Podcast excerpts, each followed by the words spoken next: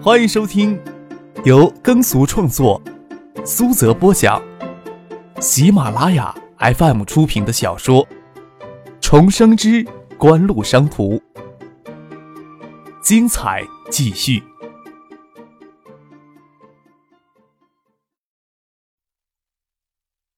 第二百七十集。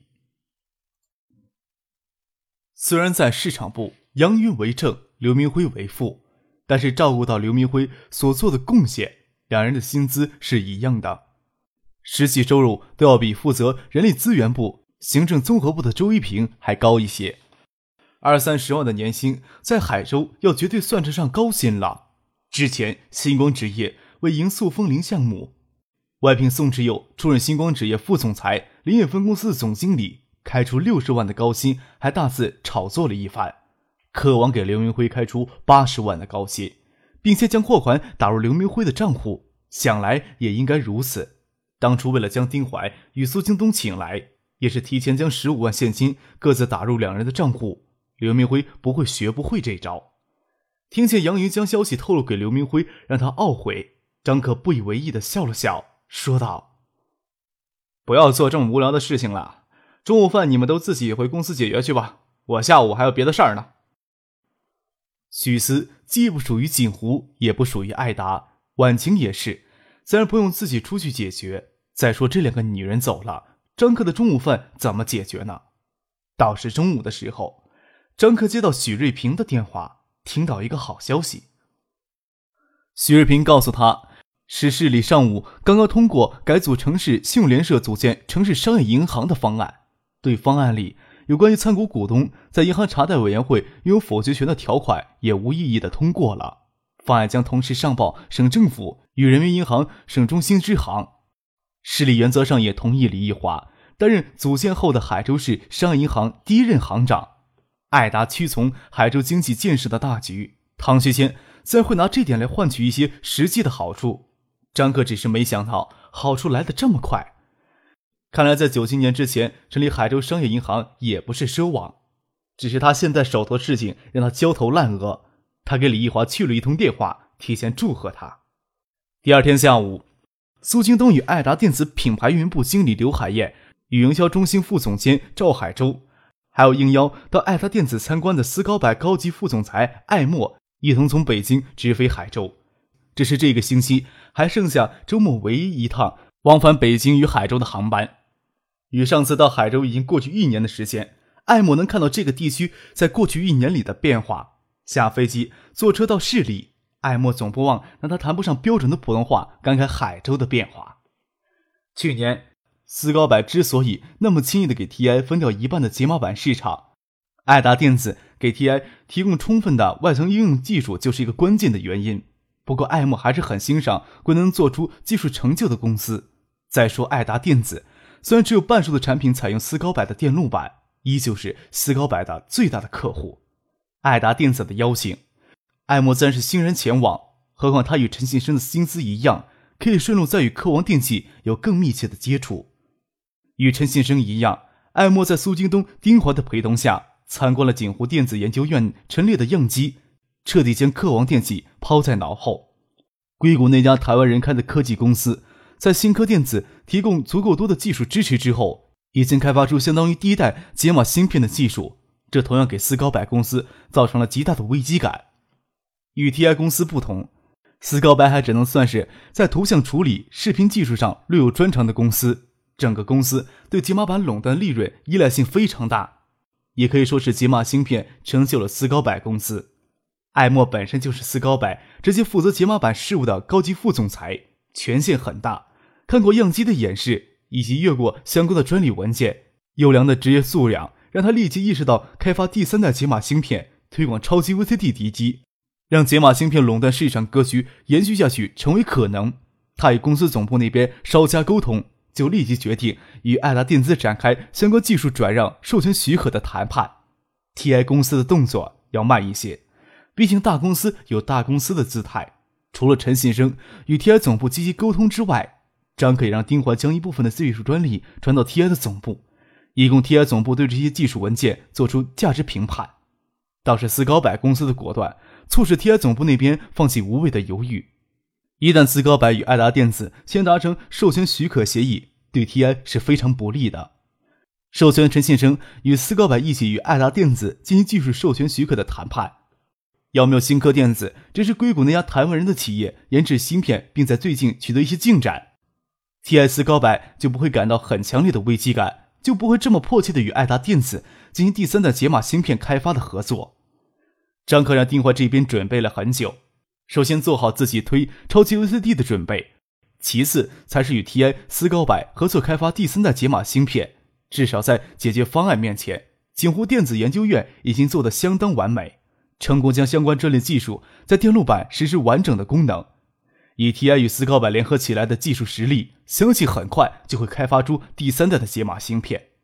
张克甚至认为，现在就达成合作，若是迟到九八，若是迟于九七年元旦才开发出第三代解码芯片，就算是很慢了。只要是按照爱达电子所提供的解决方案去开发新的解码芯片。系统集成控制电路，只要稍加更改就能使用，几乎同步推出超级 VCD 碟机出来。十一月十二日，为市区东北的空港比平日里稍热闹些。今天有往返北京的加班航班，在候机室里等候去北京的旅客，透过格子玻璃能看到机场出口围着几辆电视台的采访车。有什么重要人物来海州吗？一个中年旅客耐不住候机室里那种硬塑料的冰冷。站在窗外看着窗外的情致。原来有什么重要的人物过来，周六才会加班飞机呢。九六年航运不足，偶尔会根据人流情况进行航运调整。这名旅客看候机室里候机者寥寥无几，知道这次加班飞机不是惯例做出的调整。这几天降温了，天气阴，白天的气温也只有五六度，南方湿气重，天气稍冷就刺骨的寒，北方人一般都适应不了。按说候机室里应该有空调设备，却丝毫感觉不到空调有起作用。北面还有几面窗户打开，往里面灌冷风。仅从这一点，这名中年旅客对海州就没有太好的印象。从北京飞来的飞机降落了，这边就要马上准备登机了。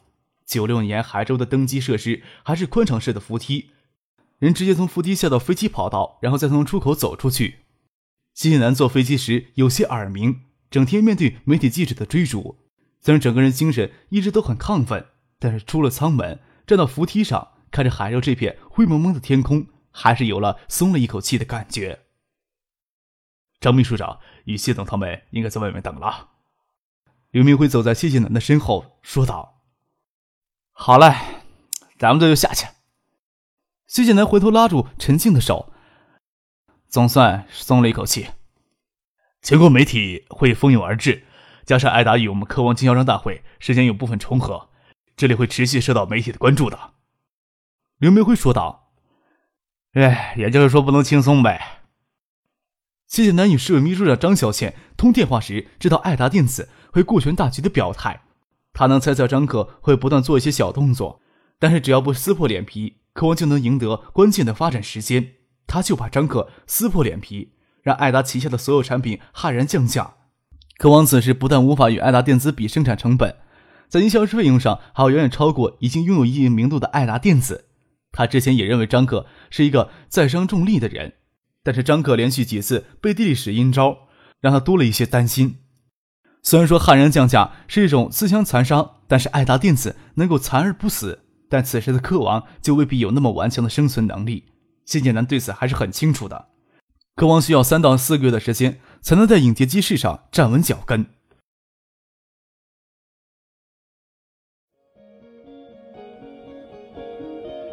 您正在收听的是由喜马拉雅 FM 出品的《重生之官路商途》。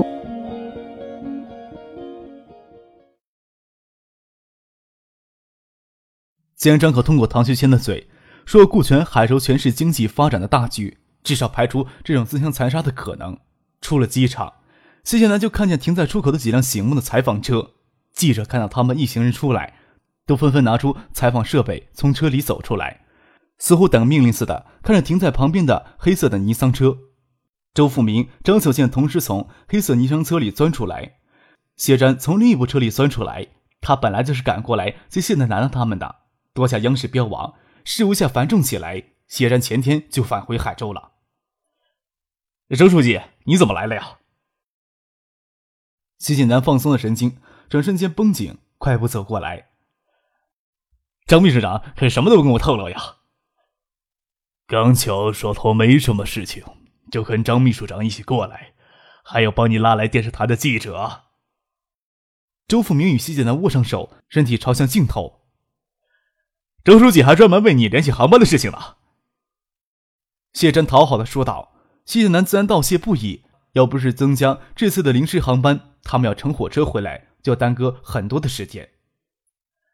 也不是专门为你的，跟首都一周只有两次航班，不利于海州经济发展格局。我看至少要一天一次，市里出面申请，也只能增加临时的航班。周富明刻意轻描淡写，想要表示很看重海州未来经济发展之格局的气势。都说书记管干部，市长管预算。但是能抓住地方经济格局的，才是真正有影响力之人。沙田西边大规模的拆迁，一下子捅出那么多拆迁户，社会矛盾尖锐，还是张之飞的宏远实业建造大批量的安置性住房，才使矛盾得到缓解。沙田西片拆迁之后，商业楼盘开发与市里设想的进度差距较大。近两年的时间过去，沙田西片的商业区建筑建成寥寥无几，水的福田大厦建成的辉煌所剩无几。唐学谦使张之行创办海州控股，不仅一举解决所有海州市市属企业困难的生存问题，还给海州市盘活了数十亿的资产，成绩斐然。锦湖星光纸业、爱达电子那更不用去说。当年海州民营企业手把教育景生集团，突然就落后了太多了。海州这两年来发生也就这些较大的经济事件，顾此失彼，在市里的经济问题上，周富明的声音越来越小。争不过唐学谦，问题的根本也就在于此。周富明自己也能认识到这一点。现在提宋培明入常委的问题，周富明知道宋培明与唐学谦穿一条裤子，但是硬要拦下这件事情，只会让他自己处于一个相当被动的地位。原因也在于城南区这两年经济发展格局，甚至可以拿腾飞来形容。正是知道自己的短处，周富明对科王的未来非常的期待。科王电子在关键时刻从爱达挖走高级经理人与大批销售主管，任何人都知道科王有亏心之处。周富明还是在高举海州经济建设大局的名义，统一支持市里常委众人的思想，通过唐学谦给张克施压。周富明与谢建南在电视台摄影机前做足了秀，关心起他们在北京的经历。玉萍也早在前天随谢瞻、赵思明一起乘火车从北京返回海州。北京的经历，周富明大多在被窝里听玉萍说过。不过他想听谢谢南的描述，想必谢谢南有不一样的感悟。周富明又问起科王在多下央视标王的这几天时间里，企业经营上有感觉明显的变化。谢谢南都以实相告，虽然静夏央视标王广告时段才过去四天的时间，市场上已经吹来一些令人振奋的风。原来的经销商纷纷要求增加供货，不断有新的经销商要求代理科王的产品。也不断有媒体要过来联系采访。总之，这一切的开头都与去年的爱达电子遇到的情形一样。谢瞻说道：“看来艾达的成功并没有太多秘诀呀。能有这样的眼光就是不易啊。”周富明不会像谢瞻那样轻视张克，公正的说了一句：“就像谢剑南也知道唐学谦案、丁小山案的实情，但是谢剑南那蜻蜓点水式的感触没有深入事情的漩涡。”又有丁显山案获得巨大好处的周富明深刻。再说张克的很多表现只会在众人耳朵里娇传，都不会在文件里留下什么正式的记载。谢南虽然能通过关系看到相关文件卷宗，但是对张克的直接认识自然也不如周富明来的深刻。谢瞻则更加不如。这段时间来，迷局渐渐清晰，周富明也能想透彻张克这么一个少年背后所使的能力。最直接的例子。城南区的经济腾飞，不正跟青光纸业与爱达电子这两家企业息息相关吗？这背后种种的曲折，哪里只是一句并没有太多的秘诀这样轻松就能概括的？这些东西一时间跟谢瞻也解释不清。谢瞻在谢婉晴从海业公司挤兑走，也是张克在背后支招，只是这一点从来就没有在别人面前宣扬过，也没有必要在别人面前宣扬。周富明又问了一些经销商大会的情况。他让张小倩到时候让整个温山宾馆都清空了，给科王电器开经销商大会用。只要市里能拿出来支持的，只要不怕唐学谦他们公然反对的，周富明都表示可以无条件的支持科王。爱达电子组织的这次经销商大会，各地的经销商代表以及同行业的厂商代表等等，有数百名之多，加上媒体的记者，其他过来找寻商机的人，规模也很难以想象。其他人顾不上，爱达电子只为正式的经销商代表与同行业的厂商代表，将西城饭店所有的客房都包了下来，也将西城饭店餐饮、娱乐设施都包下来。渴望有爱达电子的前车之鉴，特别是刘明辉在处理这些事情有经验。所以要小心的应对一些。谢贤自然还是关心资金的问题，问周富明：“周书记，呃，市里有组建城商行，那里能不能帮客王解决一部分的流动资金呢？”这个啊，周富明挤着眉头说：“组建城商行，锦湖、盛兴还有海域都愿意参股，但是就组建城市商业银行的方案迟迟无法定稿，城商行的行长人选也有争议。”现在市里要求爱达电子顾全海州的经济大局，在一些小问题上也会做出让步的。